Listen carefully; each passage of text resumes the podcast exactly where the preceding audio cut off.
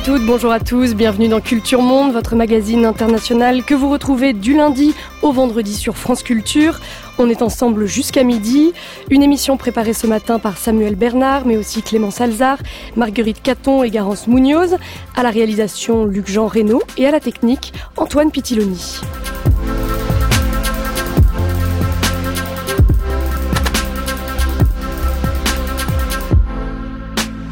Cette semaine, Culture Monde s'envole pour les États-Unis, un périple en quatre étapes alors que débute aujourd'hui la visite d'État d'Emmanuel Macron à Washington. Demain, on traversera l'Amérique d'Est en Ouest à la recherche des territoires oubliés, de la mondialisation et de ceux qui tirent leur épingle du jeu. Mercredi, In God's I Trust, le puritanisme est-il encore la première religion américaine? Jeudi, on change d'échelle. Après la, vision, la visite officielle de Macron, que peut-on attendre du rapprochement franco-américain? Mais d'abord, six mois avant les élections de mi-mandat, le vieux monde politique en sursis, c'est notre sujet ce matin. In western Pennsylvania, more than a week after a special congressional election, Republican Rick Scone We're 5 and 0. Nous sommes à fond. 300 Et pourtant, nous and avons 200 perdu à 300 voix près, hier ici. 300 voix et pas 20 000. 300 voix seulement. Uh, it C'était was serré, très serré jusqu'à ce que nous apprenions que nous avions perdu. down. C'était un homme bon, Rick Saccone. Un homme bon. Ça ne l'a pas tout à fait fait, mais ne perdez pas de vue que nous avons perdu à 300 voix près. 300 votes. This is an ABC News special report. Now reporting, George Stephanopoulos. Good morning. We are coming on the air right now with the news that House Speaker Paul Ryan, the Republican Speaker. Today, I am announcing that Aujourd'hui, this je vous annonce que last cette année sera la dernière en tant que membre de la Maison to be Blanche. clear, I am not resigning. Pour être franc, je I ne suis pas démissionnaire. J'ai l'intention de terminer mon mandat pour lequel j'ai été be élu. Mais je me retirerai en janvier prochain en laissant cette majorité entre de bonnes mains et en croyant à un futur favorable pour celle-ci. Malgré les précautions d'usage, voilà une annonce qui sonne comme un aveu d'échec. Le 11 avril dernier, Paul Ryan, le président de la Chambre des représentants, déclarait qu'il ne se représenterait pas aux élections de mi-mandat au mois de novembre prochain. Un retrait qui intervient dans la foulée de nombreuses démissions chez les élus républicains et de plusieurs défaites électorales, notamment dans les bastions conservateurs du Wisconsin et de la Pennsylvanie. On entendait Trump déplorer l'échec du candidat Rick Saccone. Alors, le Grand Old Party, miné par les divisions internes et à bout de souffle sur le plan idéologique, peut-il encore se réinventer? Le Parti démocrate sur le pied de guerre en vue des prochaines élections va-t-il inverser le rapport de force au Congrès?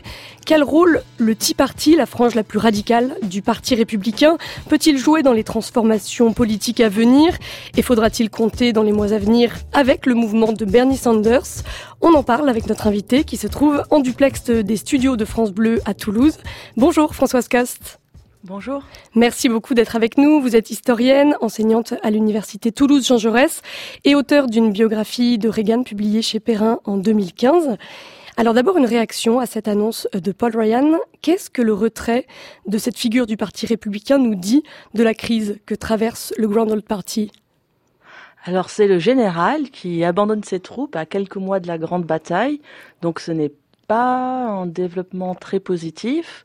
C'est très très rare qu'un speaker comme ça, qui est quand même donc le, le chef de la majorité républicaine à la Chambre, qu'un speaker comme ça, euh, jeune en plus, euh, se retire de la vie politique alors qu'il est au pouvoir.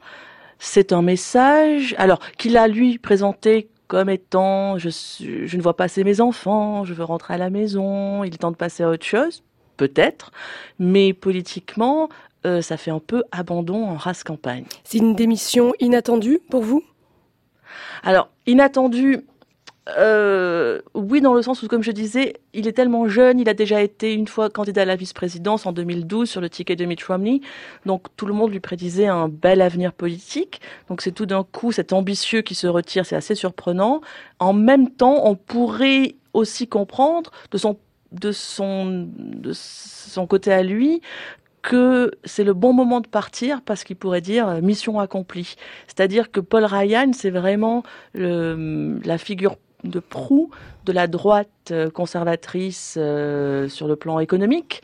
Et euh, le, le combat de sa vie à Paul Ryan, depuis qu'il était étudiant, il aime souvent à le raconter, euh, quand il buvait des bières dans les, à la fac, son rêve, c'était de baisser les impôts aux États-Unis et de démanteler l'État-providence. Ça, c'est mission accomplie. Et ça, c'est mission accomplie, vu que à Noël dernier, euh, le Congrès républicain a voté euh, la plus grande baisse d'impôts de l'histoire des États-Unis, une baisse d'impôts qui est complètement régressive, c'est-à-dire que euh, je schématise et je caricature un peu, mais globalement ça y ressemble. Le, on va prendre de l'argent des classes pauvres et des classes moyennes pour le redistribuer vers le haut et le donner aux classes les plus aisées. Alors il y a aussi eu euh, plusieurs défections euh, dans le camp républicain. Euh, Françoise Coste, Paul Ryan est, loin d'être le seul. On a l'impression que que tout le monde quitte un petit peu le, navire. alors les élections de, de mi-mandat de novembre prochain seront en effet le grand test. Au cours de ce scrutin, l'intégralité de la Chambre des représentants et un tiers du Sénat seront renouvelés. En 2010, je rappelle qu'Obama avait perdu la Chambre, puis le Sénat en 2014. Et alors là, on a le sentiment qu'on va peut-être assister à la même configuration, sauf que ce sont les républicains euh, qui sont au pouvoir. La Chambre, selon vous, euh, Françoise Coste, a des chances de basculer dans le camp démocrate? En tout cas plus que le Sénat, on va dire. Euh, la Chambre, effectivement, vu tout ce qui s'est passé dans les législatives partielles dont vous allez reparler depuis l'élection de Trump, on sent effectivement dans ce baromètre local que il y a une vague démocrate qui se prépare sans aucun doute, qui pourrait donc aider la Chambre, parce qu'elle, elle est, comme vous l'avez dit, euh, renouvelée en entier. Au Sénat, c'est beaucoup plus difficile, puisqu'il est renouvelé que pour un tiers des 100 sénateurs, et la majorité des postes qui seront euh, renouvelés en novembre au Sénat sont des postes déjà euh, déjà tenus par des démocrates. Donc euh, les démocrates espèrent bien entendu les conserver, très bien, mais ce sera très difficile d'aller conquérir euh, des, et grignoter euh, des postes, des sièges républicains, parce qu'il n'y en a pas tant que ça qui seront mis aux urnes en novembre. Et alors, est-ce que selon vous, les premières défaites électorales dans le Wisconsin, en Pennsylvanie, sont annonciatrices peut-être d'un grand, d'une grande vague anti-Trump à venir en novembre? Alors, les démocrates l'espèrent, le chuchote de plus en plus fort depuis longtemps, et c'est vrai que la démission de Ryan il y a quelques jours les a confortés. C'est-à-dire que si Ryan était très optimiste que les républicains pouvaient garder la Chambre, il n'aurait pas annoncé sa démission. Donc ça, c'est vraiment symboliquement euh, une sorte d'aveu de défaite anticipée de la part des républicains qui n'a fait que euh, enthousiasmer les démocrates encore plus. En tout cas, il y a une mobilisation très importante euh, à l'heure actuelle dans le dans le camp démocrate. 17 mois après la, la défaite d'Hillary Clinton, on le sait, qui a été particulièrement traumatisante pour les progressistes américains. Et alors, il y a un nombre historique de femmes qui se présentent aux élections cette année, donc en particulier chez les démocrates. 480 candidates visent un siège à la Chambre des représentants ou au Sénat. Oui, alors ça, c'est sans doute finalement une des leçons euh, inattendues de la défaite d'Hillary Clinton. Euh, on, avait vu un premier signe, vous vous rappelez, en janvier 2017, quand le lendemain ou le surlendemain de l'inauguration de, Trump, il y avait eu cette immense marche des femmes à Washington et dans tout le pays, avec leur euh, bonnet rose. Et on, sent qu'il y a eu un traumatisme.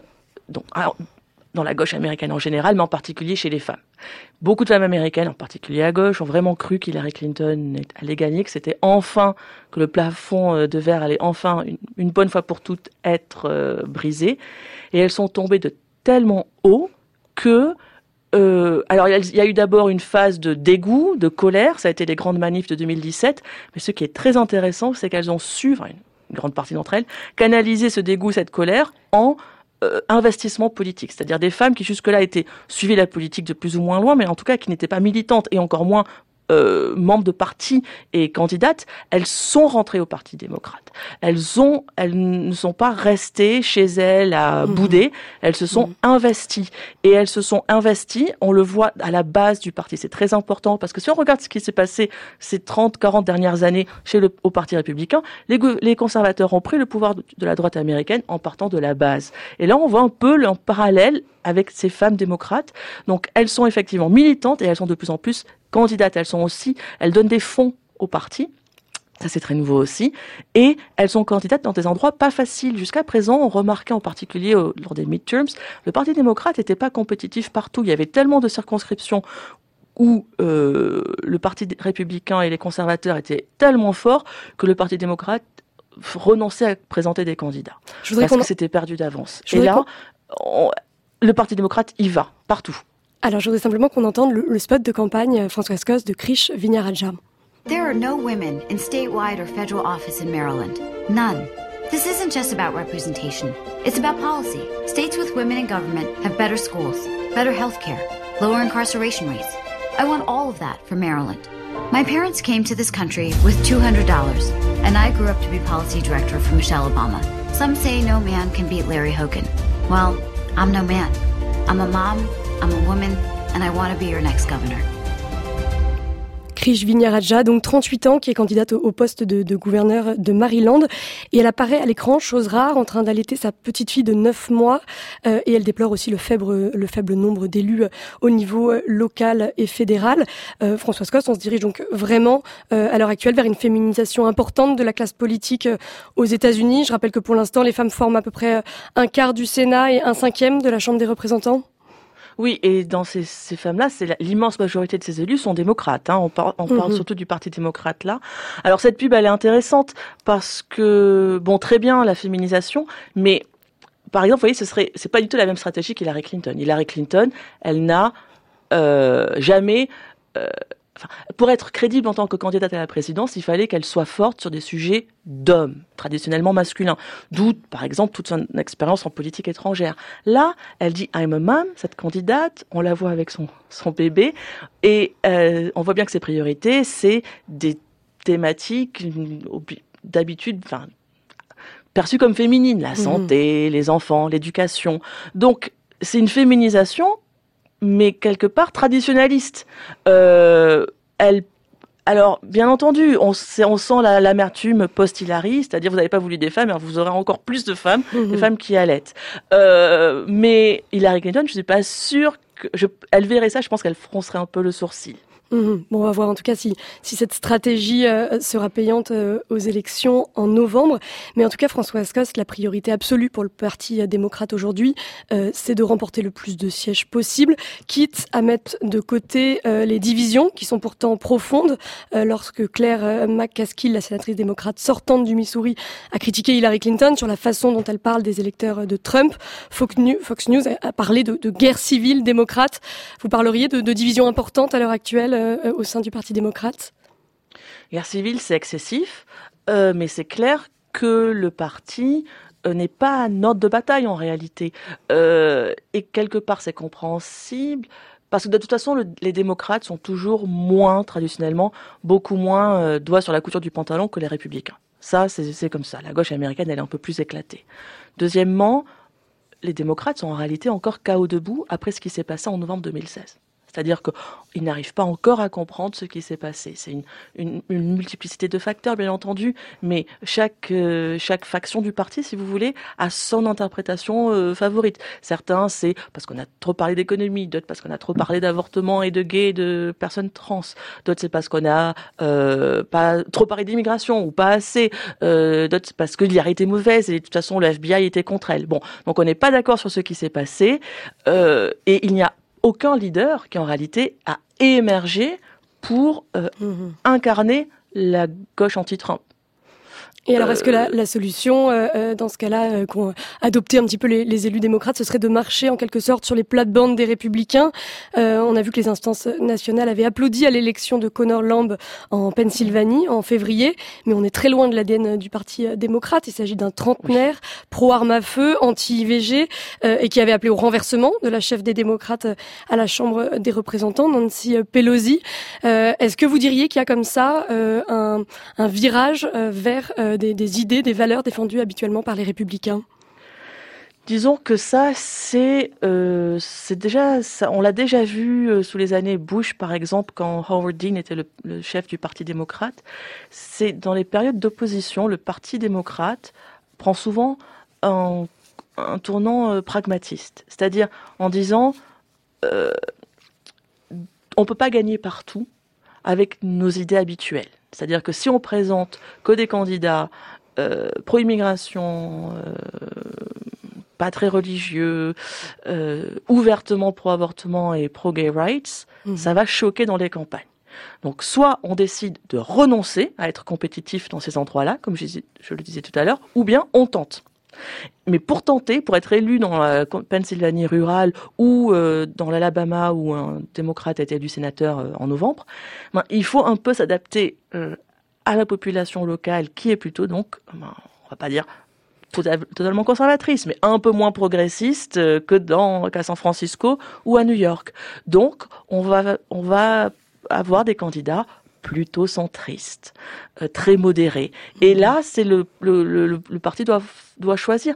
Est-ce que on met un peu d'eau dans son vin euh, progressiste ou on s'auto-condamne à être un parti pour toujours euh, très urbain et très enclavé sur le plan géographique aux États-Unis alors une autre question très importante de ces élections à venir, Françoise Coste, c'est évidemment la mobilisation des électeurs. On sait que l'abstention euh, en novembre 2016, lors des élections présidentielles, euh, avait coûté très très cher euh, au Parti démocrate.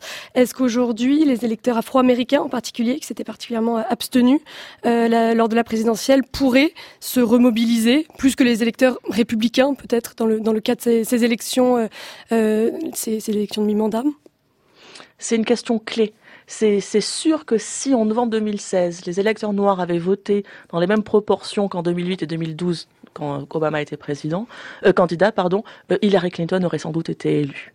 Euh, donc là, euh, on pourrait dire la même chose des femmes et des hispaniques. Hein. Il y a vraiment ça, et des jeunes. C'est vraiment les quatre grands blocs qui ont manqué euh, à Hillary Clinton en novembre 2016 par rapport à Obama en 2008 et 2012. Donc euh, toute la stratégie du parti, c'est effectivement compter sur la colère de la base pour avoir un plus grand taux de participation, en sachant que traditionnellement dans les midterms, l'abstention est encore plus élevée que dans les, années présidentielles. Elle est déjà élevée dans les années présidentielles. Donc là, ça va être une course des, deux côtés à motiver la base. Et effectivement, euh, la base noire du Parti démocrate est aussi traumatisée par l'élection de Trump, par exemple, à cause de ce qui s'est passé en, août à Charlottesville avec la, manif des néo-nazis. Donc ça a mis quand même la question raciale euh, sur le devant de la scène, euh, avec Trump qui a refusé de condamner les néo-nazis euh, responsables de la mort d'une manifestante. Donc on peut penser effectivement qu'en novembre, les minorités ethniques en général et les Noirs en particulier euh, n'oublieront pas les leçons de novembre 2016. Alors, Françoise Coste, la présidence de Trump nous fait assister à, des phénomènes assez étonnants. Je voudrais parler de, de Seth Klarman, alors je ne sais pas si je prononce bien son nom, euh, un milliardaire qui a été à, à une époque l'un des plus généraux donateurs du Parti républicain. Et aujourd'hui, il finance le Parti démocrate. Euh, Est-ce qu'il faut s'attendre à de nombreuses volte-face comme celle-ci, Françoise Coste?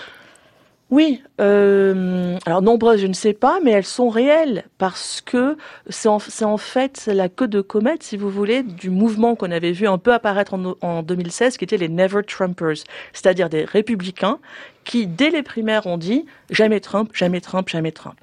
Euh, C'était des républicains, leur profil globalement euh, de l'élite financière, complètement à l'aise dans le monde globalisé, euh, parce que ayant directement profité de la mondialisation, c'était souvent, euh, vu le profit du monsieur dont vous parlez, euh, donc des gens éduqués, chefs d'entreprise, et qui, par exemple, sur le plan des mœurs, sont aussi complètement dans le 21e siècle et sont eux-mêmes homosexuels ou connaissent des homosexuels, euh, dans leur entourage des femmes qui travaillent, des femmes, des femmes qui ont avorté. Bon bref, donc sur le plan culturel et, euh, et sur le plan, on va dire, des valeurs, euh, ils n'ont jamais soutenu Trump parce qu'ils le trouvaient bien entendu trop vulgaire, trop populiste. Mmh.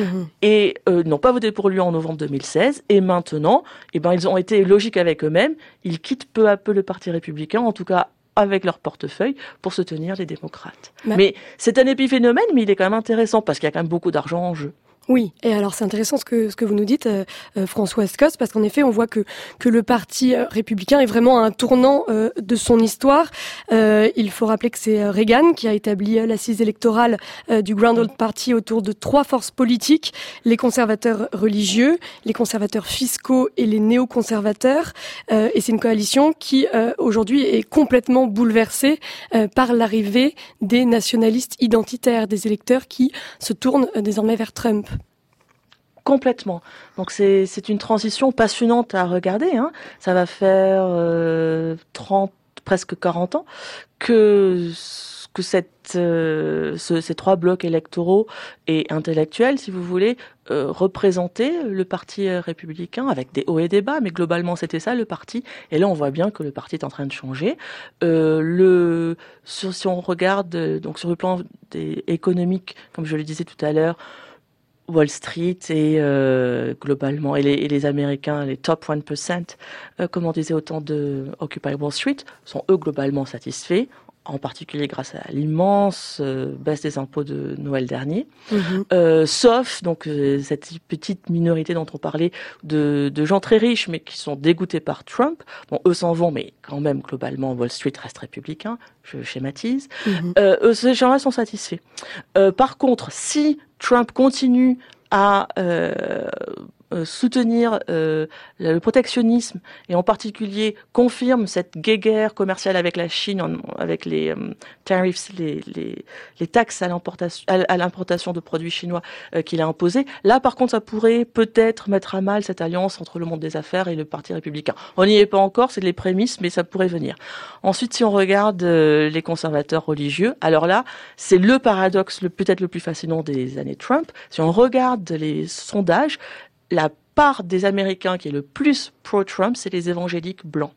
C'est-à-dire des protestants euh, radicaux sur le plan conservateur, vous en en reparlez cette semaine, euh, avec des valeurs morales très, très, très conservatrices, et qui sont, mais à 80%, fans de Trump, qui lui, personnellement, n'incarne aucune de ces valeurs. Mais alors il y a une raison simple à cela, c'est la nomination du juge conservateur Neil Gorsuch euh, à la Cour suprême, euh, parce que ce qu'il faut bien comprendre, c'est qu'en fait, François Escos, pour les conservateurs religieux, c'est la Cour suprême qui est l'enjeu central et non ah la présidence. Et alors pour quelle raison? Alors, ils sont, si vous voulez, ce qu'on appelle les single issue voters, c'est-à-dire des électeurs qui ne se préoccupent que d'une chose. Et cette chose, c'est l'avortement, le droit à l'avortement, qu'il faut absolument bannir des États-Unis. Ça fait depuis plus de 40 ans maintenant que c'est vraiment ça qui les motive. Et il y a eu en fait une sorte de pacte avec le diable avec Donald Trump, c'est-à-dire que Trump leur a promis, et là il a tenu sa promesse, que il nommerait à la Cour suprême uniquement des juges anti-avortement. Pour l'instant, il a eu, il y a neuf euh, sièges à la Cour suprême. Pour l'instant, il en a euh, nommé un sur neuf à la suite de la mort d'un juge. Euh, et c'était le printemps, au printemps dernier, où il a nommé Neil Gorsuch, qui est un très jeune juge, hein, à peine 50 ans, je crois. Donc, comme ces juges sont nommés à vie, on peut imaginer que pendant les 40 prochaines années, euh, il sera à la, à la, à la cour, et il est euh, très proche de la droite chrétienne sur ces questions morales. Et pour avoir un un, vote de plus contre l'avortement à la Cour suprême, euh, les évangéliques sont prêts à fermer les yeux sur tout, y compris, par exemple, on l'a vu ces dernières semaines, euh, euh, ils sont prêts à continuer à soutenir un président qui a des aventures extramaritales mmh. avec euh, des stars de porno. Et alors avec cette influence croissante des identitaires euh, au, sein du, parti euh, républicain, est-ce qu'on peut parler d'un réalignement idéologique durable? Pour le dire autrement, est-ce que le parti de, de Reagan est en train de devenir le parti de Trump? Oui, c'est exactement ça qui est en train de se passer. Cette frange identitaire, elle a toujours existé. Hein. Euh, il ne faut pas se leurrer. Euh, ça fait euh, depuis la Seconde Guerre mondiale que tous les historiens de la droite américaine hein, ont parlé de cette frange radicale. Donc elle a toujours existé. Ce qui a changé avec Trump, c'est qu'elle est passée au premier plan. Et que jusque-là, les leaders républicains, Reagan, Bush, savaient qu'elle existait, étaient bien contents de récupérer leur voix, mais les tenaient à distance, au moins publiquement cette distance, elle a disparu. Trump est très fier de cette base-là. C'est ça qui explique aussi le dégoût d'une certaine élite républicaine qui a honte de ce qu'est devenu le parti. Mais à la base, il n'y a pas de honte. Au contraire, à la base, on assume, on revendique ce tournant nationaliste, ce tournant nationaliste blanc mhm. euh, qui flirte on l'a vu encore cet été avec Charlottesville, qui, qui, flirte ouvertement avec la frange la plus raciste de la droite américaine. Et euh, ce qui est frappant, c'est que les élus comme Paul Ryan, on le voit, c'est sans doute aussi ça qui a contribué à sa démission, sont très embarrassés de ça. Mmh. Ce n'est pas leur trip, ce n'est pas leur priorité. Ils se rendent compte que historiquement, publiquement, ce n'est pas très glorieux pour le Parti républicain. À la base, on est très content. Et par rapport aux candidats qui républicains pour les midterms de novembre 2018, c'est complètement euh, ouvertement revendiqué. Ces gens de la droite la plus dure sont les candidats qui vont être euh, représenter le Parti républicain en novembre et ils se euh, réclament tous, tous, tous de Trump. Pas de Reagan, pas de Bush, pas de Lincoln, encore moins.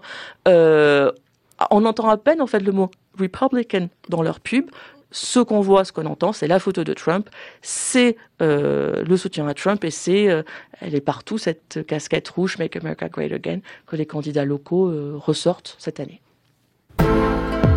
France Culture, Culture Monde, Tiffaine de Roquigny. Nous sommes en compagnie ce matin de l'historienne Françoise Coste pour parler de la politique intérieure américaine et on va s'intéresser maintenant d'un peu plus près au Tea Party, ce mouvement ultra-conservateur apparu après l'élection de Barack Obama en 2009 et qui pour de nombreux observateurs a ouvert la voie à Donald Trump. Salut les vrais guerriers. Ici votre fidèle, votre intrépide guide de la vérité, Carol Boyd Jr. Les démocrates cherchent à supprimer votre premier amendement. Ils ne veulent pas que vous ayez la liberté d'expression parce qu'ils ont un programme. Il s'agit de faire comme en Europe, de transformer les États-Unis en pays socialiste, de distribuer la richesse, de la donner à tout le monde. C'est pour cela qu'on est devenu un État-providence, selon le quotidien USA Today. 52% des Américains dépendent du gouvernement. Ceux qui veulent vous priver du droit de dire ce que vous voulez quand vous voulez sont des communistes. Parce que c'est exactement ce qui se passe dans les régimes communistes. Ils contrôlent la parole, les médias, ils contrôlent tout. Vous venez d'entendre un extrait du documentaire euh, Au cœur du Tea Party d'Astrid Schult euh, diffusé en octobre 2012 sur Arte. Euh, c'était la voix d'un animateur sur les ondes d'une radio locale de Nashville. Et on va accueillir une nouvelle invitée par téléphone, c'est Marion Douzou. Bonjour. Bonjour. Merci d'être avec nous. Vous êtes docteur en études anglophones à l'Institut politique de Lyon et vous avez consacré votre thèse au, Tea Party, donc cette frange euh, ultra conservatrice qui milite essentiellement euh, au niveau local contre toute forme de fiscalité euh, et contre l'intrusion du, gouvernement fédéral. Pour vous, Marion Douzou, l'une des grandes victoires du mouvement, c'est d'avoir réussi à déplacer le centre de gravité du Parti républicain vers la droite. Comment s'est faite cette évolution? Euh, alors, bah, je pense qu'elle s'est faite euh, de manière euh, progressive, euh, en, et je pense que ce qui le, le montre le mieux, c'est les primaires de 2016 où finalement, tout à la fin des primaires, on se retrouve avec des candidats comme Marco Rubio et Ted Cruz, qui sont deux sénateurs qui ont été élus en 2010 et en 2012 par une vague Tea Party. Euh, et qui apparaissent euh, tout d'un coup comme des modérés euh, républicains face à un, conservateur qui serait Trump. Et donc ça, ça montre le glissement du parti républicain vers la droite. Et alors c'est véritablement aux élections de mi-mandat de 2010, lorsque la Chambre des représentants bascule dans le camp républicain, qu'on prend conscience de cette influence du Tea Party. Oui, absolument. Alors 2010, c'est une c'est la première élection où on se rend compte de, de l'importance en effet. Et puis après, cette importance euh, va, à, mon sens, grandissante, euh, puisque euh, si elle disparaît du, de la scène médiatique et politique nationale, elle, est, elle, est, elle se replie sur le niveau étatique et local.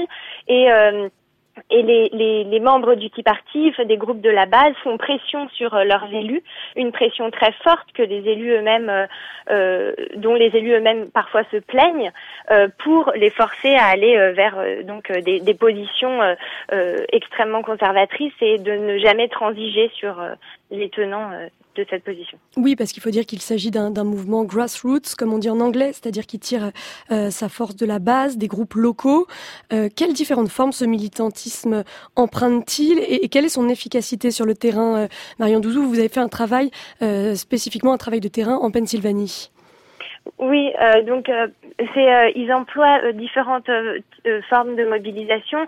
les plus importantes, c'est le ce que je disais, donc la pression, maintenir les élus sous pression. Donc ils les appellent quotidiennement, ils leur rendent visite, pour savoir euh, leur position sur telle ou telle loi, pour les encourager à, à soutenir euh, euh, tel ou tel aspect d'une loi, et, et, ils ne lâchent jamais. Et, et, les, et les représentants se, on, craignent beaucoup ces militants grassroots, notamment parce que une autre de, de, des formes de mobilisation qu'ils utilisent, c'est qu'ils ils cherchent constamment des candidats plus, plus conservateurs que ceux qui se présentent pour euh, les opposer euh, lors de primaires. Et donc les, les, élus en place ont très peur de se voir euh, euh, de se voir opposer un, un, challenger plus conservateur. Alors il y a cette, euh, cette mobilisation au niveau local dont vous parlez euh, et au niveau national, il y a le, le, House Freedom Caucus, ce groupe parlementaire créé en 2015 dont l'objectif est le même, pousser les, les, représentants et sénateurs républicains à adopter des positions plus conservatrices sur les questions fiscales et de société. comment peut-on évaluer aujourd'hui cette influence du House Freedom Caucus sur la scène politique? Euh, ben, c'est vrai que c'est difficile à évaluer puisque euh, euh, euh donc c'est un, petit nombre, c'est un groupe parlementaire donc euh, qui est composé à peu près de 40 membres, mais dont l'identité est, secrète. Enfin bon, il, il peut certains le disent qu'ils en font partie dans la presse, mais globalement c'est c'est secret. Euh, et donc c'est difficile à évaluer. Ils ont été euh, très euh, très importants dans la dans, dans la, nomination de Paul Ryan comme comme speaker. donc on peut imaginer qu'ils vont avoir un, un, rôle à jouer dans, dans la nomination du, du speaker à venir. En tout cas, on peut dire qu'ils apportent aujourd'hui un soutien quasi total à Donald Trump. Le président peut s'appuyer sur le Tea Party à l'heure actuelle? Euh, bah, comme le disait François Coste, ils sont très contents de la réforme fiscale euh, qu'il a menée et pour le moment, euh, les, les, désaccords autour de la question de, de protectionnisme qu'il pourrait avoir avec lui ne, ne, sont pas mis en avant et, et oui, ils, ils, le soutiennent. Alors, c'est toujours difficile de dire le Tea Party soutient Donald Trump parce qu'évidemment, c'est un mouvement très hétérogène et donc on pourrait, c'est un peu simplifié, enfin même beaucoup simplifié. Oui, vous parlez plutôt des Tea Parties, les groupes locaux en réalité. Absolument, et, et, et, des groupes locaux et des groupes euh, nationaux qui euh, travaillent main dans la main avec le Tea Party. Donc en fait, c'est le Tea Party, c'est vraiment une nébuleuse, une galaxie assez complexe. Donc ce serait euh, vraiment être un peu trop caricatural que de dire ça, mais je pense qu'on on peut néanmoins dire que qu'ils sont pour le moment très contents de la politique menée par Trump et de la rhétorique qu'il emploie, qui est qui, qui, qui fait fi de tout politiquement correct et et, voilà, et qui est dans la droite lignée de la rhétorique que même emploie. Vous parlez d'une nébuleuse. Est-ce qu'on peut imaginer qu'un jour cette nébuleuse pourrait se, se structurer, éventuellement s'institutionnaliser à l'échelle nationale, ou est-ce que ce serait finalement contraire à son ADN, elle qui, qui s'oppose euh, au gouvernement fédéral?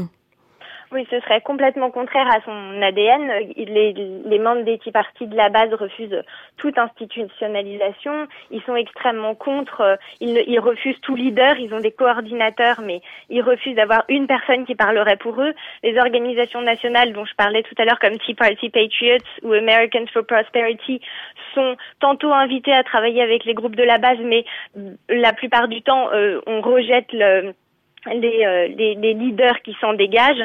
Donc non, je pense qu'il ne faut pas avoir une institutionnalisation à venir, mais plutôt euh, une, une, une, nébuleuse qui continue à agir un peu à bas bruit euh, euh, mhm. au, au, ras de la quotidienneté. Une réaction, euh, Françoise Coste, à, à l'influence la, croissante de, de, ces mouvements Tea Party? Je pense qu'il est tout à fait pertinent d'insister hein, sur le fait que au sein du Parti euh, républicain, c'est la nébuleuse du Tea Party qui est euh, au Congrès euh, le, très fan de Trump et même sur le plan personnel, on voit que Trump, il a du mal, hein, c'est son manque d'expérience aussi, mais il a du mal à gérer les relations entre l'exécutif et le législatif. Il ne s'entend pas bien avec beaucoup d'élus républicains, sauf justement les fameux élus du Tea Party Caucus, euh, qui sont, comme le disait Marion Douzou, très cash en fait, comme lui, euh, très rentre dedans par rapport à l'establishment républicain, et on sent que euh, là on est dans une transition à la Maison Blanche avec le départ de beaucoup, beaucoup de, de, de, ministres ou de conseillers qui étaient arrivés avec Trump en 2017. Et petit à petit, il les remplace avec des gens qui sont issus du Tea Party. Par exemple, euh, typiquement, on peut parler de Mike Pompeo, qui est un élu républicain euh, à la Chambre euh, issu du Tea Party que Trump avait nommé l'année dernière à la, tête de la CIA. Ils se sont très bien entendus et il est maintenant en lice pour devenir secrétaire d'État. Donc on, sent des atomes crochus. En remplacement de Rex Tillerson. Voilà, on mm. sent beaucoup d'atomes crochus sur le plan personnel et aussi idéologique mm. entre Trump et ses, et ses élus parti. Alors une dernière question, euh, Marion Douzou, on parlait tout à l'heure des femmes euh, qui prennent euh, de plus en plus une place croissante chez les démocrates.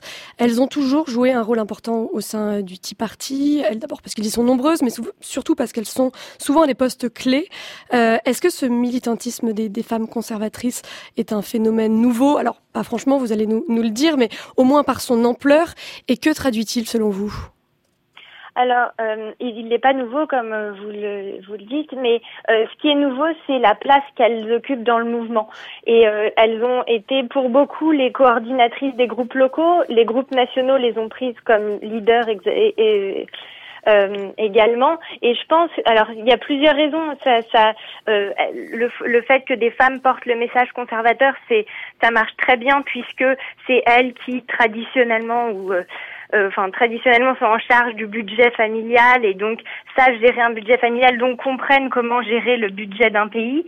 Et mhm. euh, l'autre raison, ce serait qu'elles apparaîtraient comme moins euh. C'est-à-dire qu'à un moment où on dit qu'il faut faire des économies, etc., ce serait un message qui, qui marcherait mieux du au dire des, des organisations nationales qui les recrutent venant de femmes que venant d'hommes. Merci beaucoup, Marion Douzou, docteur en, études anglophones à l'Institut euh, politique de Lyon. Merci beaucoup d'avoir été euh, avec nous ce matin.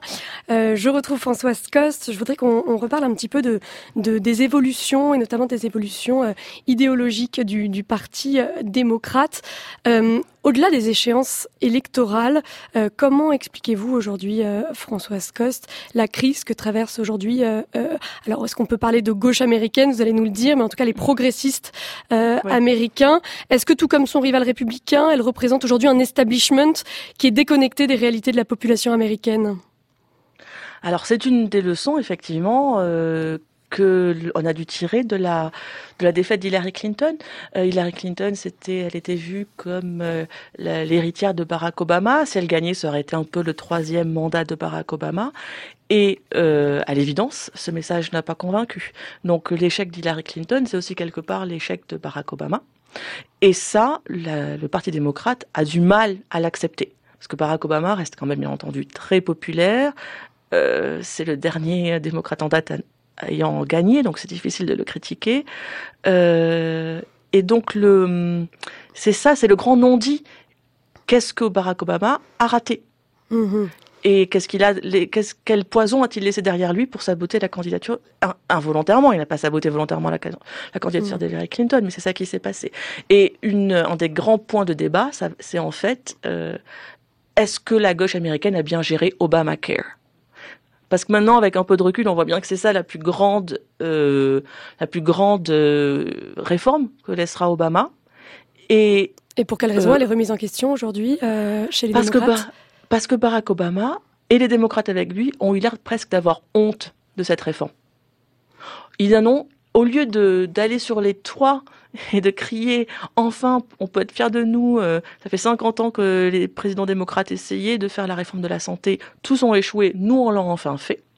Euh, ils n'ont pas euh, claironné leur fierté. Et même euh, Hillary Clinton, quand on, elle a peu parlé d'Obamacare pendant la campagne, et quand on lui posait la question, en fait, elle était euh, prisonnière du cadre interprétatif imposé par les républicains. C'est-à-dire qu'elle disait, oui, Obamacare, c'est une réforme euh, qu'on n'a pas complètement euh, réussi. Il y a encore plein de problèmes.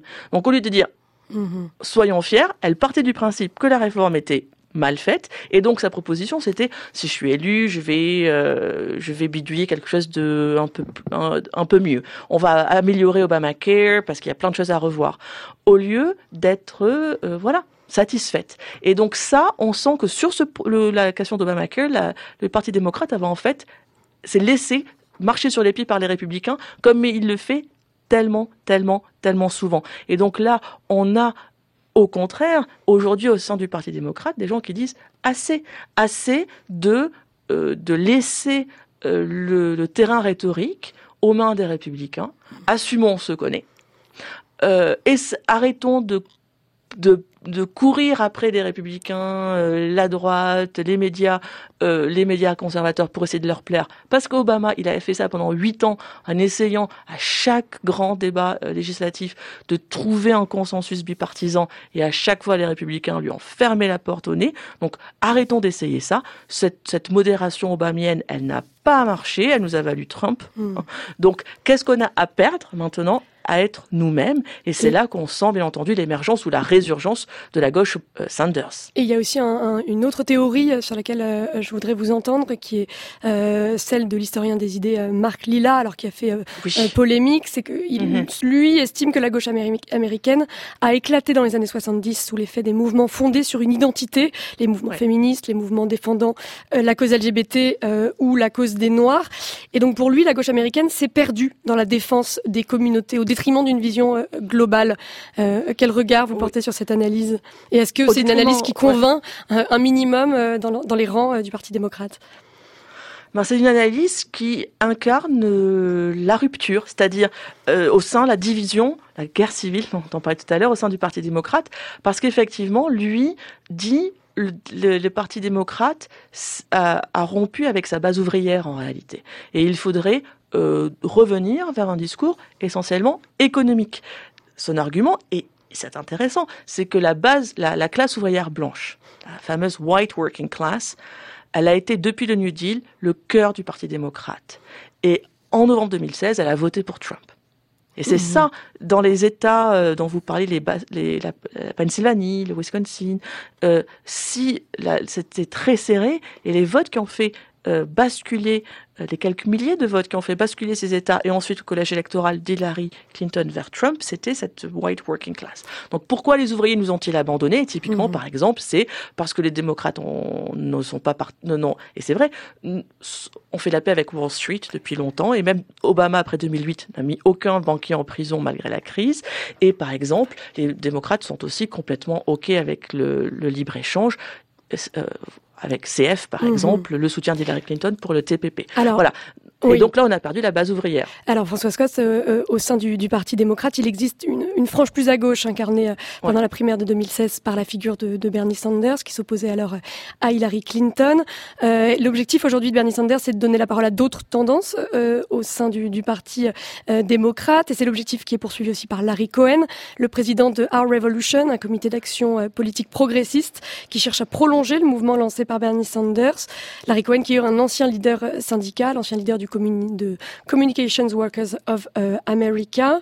Euh, alors, quel est l'avenir de ce mouvement encore confidentiel et quelle est sa stratégie pour s'imposer euh, au parti, au sein du Parti démocrate? Samuel Bernard a posé la question à Larry Cohen. We actually need to build a political organization and build um, a version of il faut que nous construisions une organisation politique et une version de ce qu'est véritablement le Parti démocrate dans les 3000 comtés des États-Unis. Dans le Cook County, où il y a Chicago, ce qu'il s'est passé pendant ces primaires était particulièrement significatif. Marine Newman a perdu de 2% contre Lipinski dans cette course pour le Congrès. Quoi qu'il en soit, plus important, l'assesseur du comté, qui est en charge des taxes et de la collecte des revenus et qui est le chef du Parti démocrate de Cook County, qu'il a géré depuis des décennies et des décennies, il a été battu par un candidat que nous avons soutenu, qui s'appelle Fritz Kagi, comme assesseur du comté. La plupart des gens disent pourquoi devrions-nous nous préoccuper de l'assesseur du Cook County Eh bien, ce sont les premières briques et le futur visage du Parti démocrate. La question étant, comment est-ce qu'on construit un parti majoritaire? C'est aujourd'hui un parti minoritaire dans de nombreuses régions de ce pays. Il y a plus d'électeurs sans affiliation que de démocrates. C'est la norme aux États-Unis maintenant. Donc, ce que nous disons, c'est que pendant que l'attention du monde et des médias nationaux se porte sur le nombre de sièges qui seront pris par les démocrates dans la Chambre des représentants, pour nous, avec notre expérience de la campagne de Bernie, La véritable histoire est la suivante. Peut-on construire un parti politique qui va fournir des fondations différentes pour ce pays dont nous avons si désespérément besoin?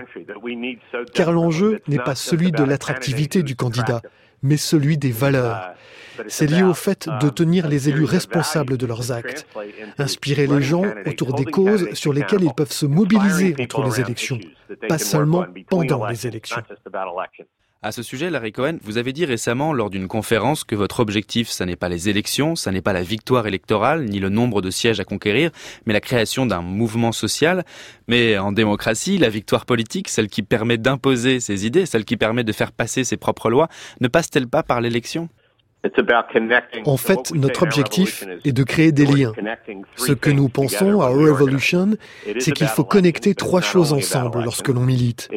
D'abord, cela concerne les élections. Ensuite, il s'agit de construire un mouvement politique, un parti politique à l'intérieur du Parti démocrate qui serait durable, pérenne et pas simplement pour cette élection. Enfin, la priorité, ce sont les enjeux, les causes que l'on défend. Nous nous sommes beaucoup investis. Il y a 500 000 personnes qui ne militaient pas avant le lancement de notre mouvement. Ces élections sont une sorte de triangle. Il y a les élections, mais il y a aussi la reconstruction d'un parti politique qui tiendrait ses candidats pour responsables après une élection. C'est une véritable lacune aux États-Unis, comparée à la France et à d'autres pays.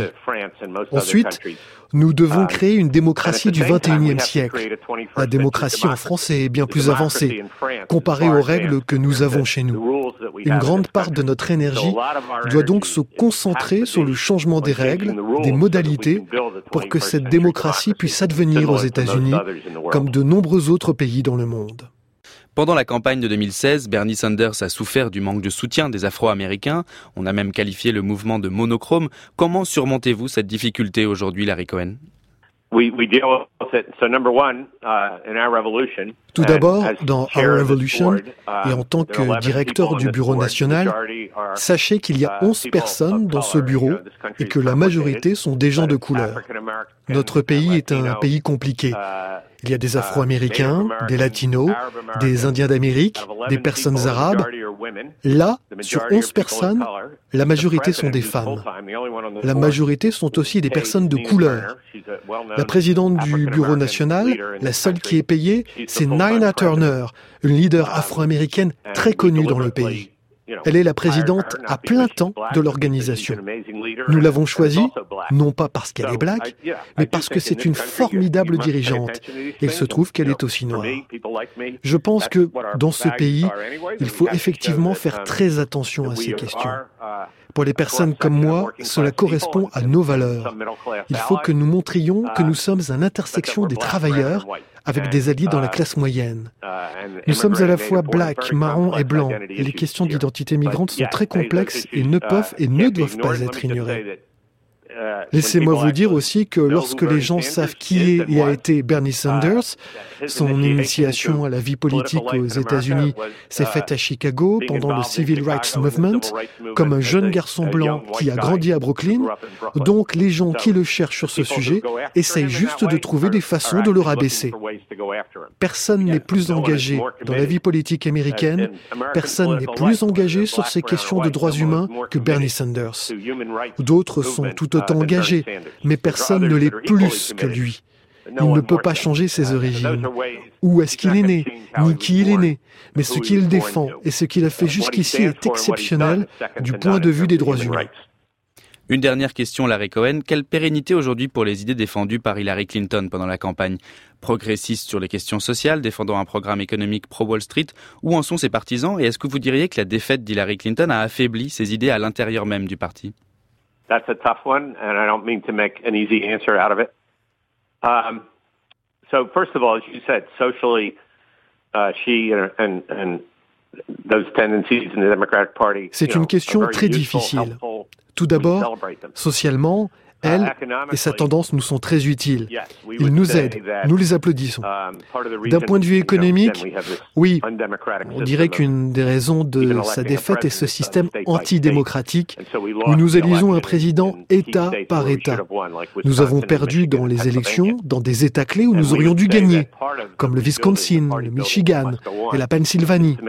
Et je dirais qu'une partie de la rénovation du parti est d'affirmer que nous avons une analyse économique qui soit populaire et qui ne s'appuie pas sur Wall Street. Pour répondre à votre question, je dirais donc que les choses évoluent à petits pas. C'est un débat sain qui porte sur que doit être le programme du Parti démocrate. Et comme je vous l'ai déjà dit, l'essentiel est que les travailleurs aient le sentiment d'entendre une voix quand ils vont au travail, entendre qu'ils ont du pouvoir, qu'ils peuvent négocier. Cela manque terriblement, tout comme les questions économiques qu'on a évoquées pendant la campagne, la campagne de Bernie.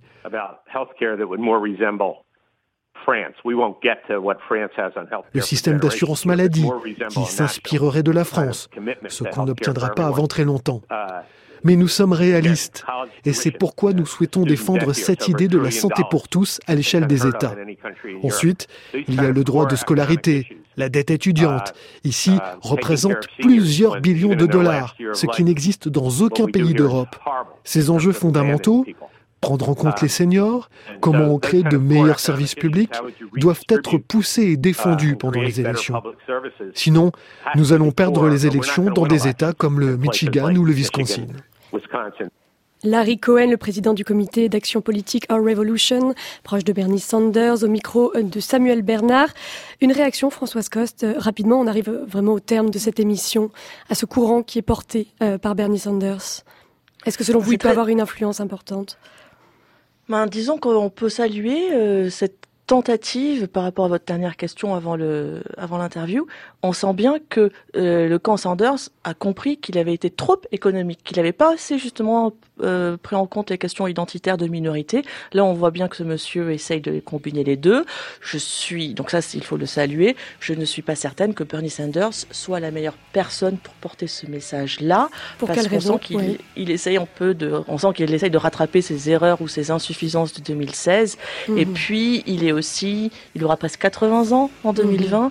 Je pense que euh, il faudrait une autre figure pour porter la vraie ce, révolution. Ce, serait une nouvelle génération démocrate. Merci beaucoup François Scott de nous avoir aidé ce matin à décrypter euh, la crise que traversent les, les deux grands partis américains. Je rappelle votre biographie de Ronald Reagan, euh, intitulée simplement Reagan, aux éditions Perrin. Un grand merci.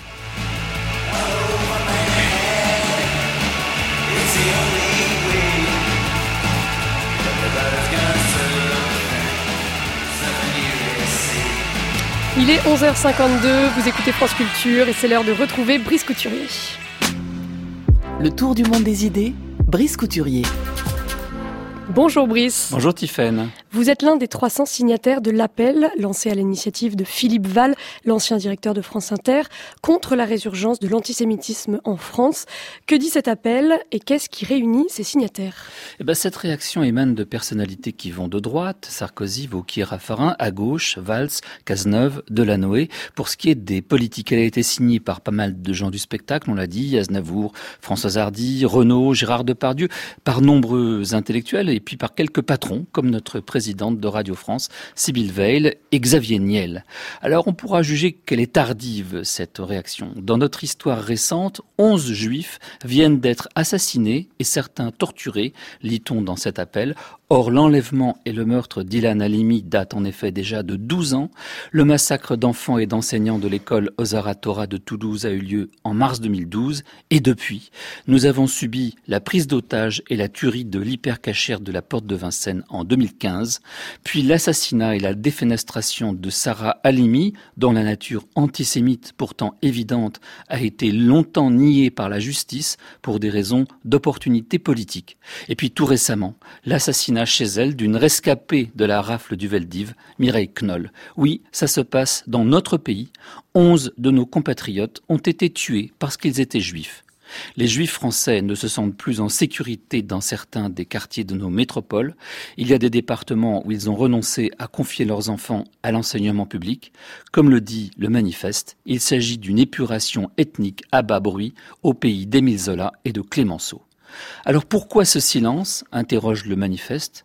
Parce que la radicalisation islamiste et l'antisémitisme qu'il véhicule est considéré exclusivement par une partie des élites françaises comme l'expression d'une révolte sociale, alors que le même phénomène s'observe dans des sociétés aussi différentes que le Danemark, l'Afghanistan, le Mali ou l'Allemagne.